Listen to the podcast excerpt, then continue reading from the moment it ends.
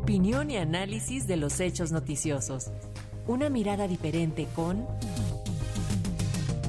Jorge Meléndez Preciado. Y esta mañana tenemos el comentario del periodista Jorge Meléndez acerca de la marcha del próximo domingo y otros temas nacionales. En México hay varios asuntos que tendrán importancia en nuestra vida política y económica. Uno fue el decreto de López Obrador para la nacionalización del litio, donde inevitablemente participarán empresas privadas extranjeras, aunque la decisión de mayor calado será gubernamental. Otra es que el plan B de la reforma política se aprobó y la respuesta inmediata será la marcha del domingo 26, cuyos oradores serán el magistrado José Ramón Cosío y la directora de la antiquísima revista Siempre, Beatriz Paje. Ellos esperan una gran concentración en la Ciudad de México en marchas en más de 70 ciudades. Algo más importante que lo realizado cuando se movilizaron con el lema El INE no se toca. Pero en el fondo, lo que pretenden es crear una fuerza que se oponga con vigor al posible aspirante a la presidencia de la República de la 4T, el cual está en veremos y será elegido por encuestas y la aprobación de Andrés Manuel.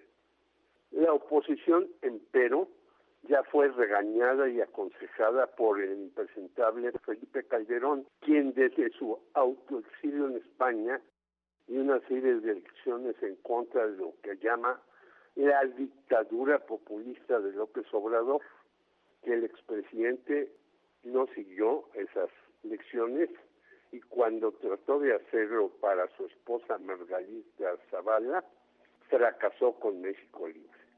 Llama Felipe a todas las organizaciones, sin excepción, a unirse, abrirse a los ciudadanos, recuperar la vida interna de los partidos políticos y lograr la construcción de un nuevo instrumento que gane a Morena. Carcajadas del que fuera mentor de Felipe, Carlos Castillo Peraza.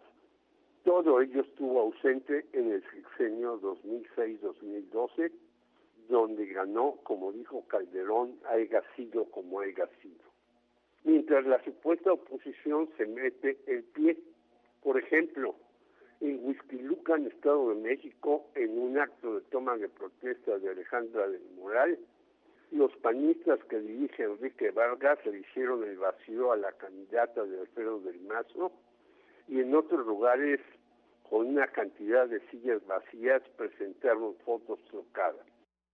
En Tamaulipas venció el candidato de Morena a la senaduría vacante, José Ramón Gómez Vial, quien por cierto es cuñado del exgobernador Tomás Cervantes Cabeza de Vaca, panista, y en fuga por delitos varios.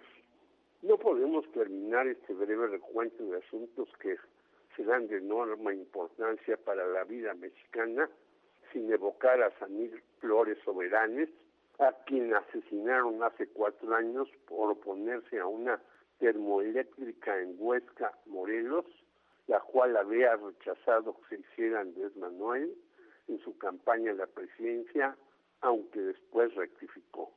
La justicia en México, como siempre, está en deuda en este y otros casos de periodistas defensores de derechos humanos. Jorge Meléndez, Radio Educación.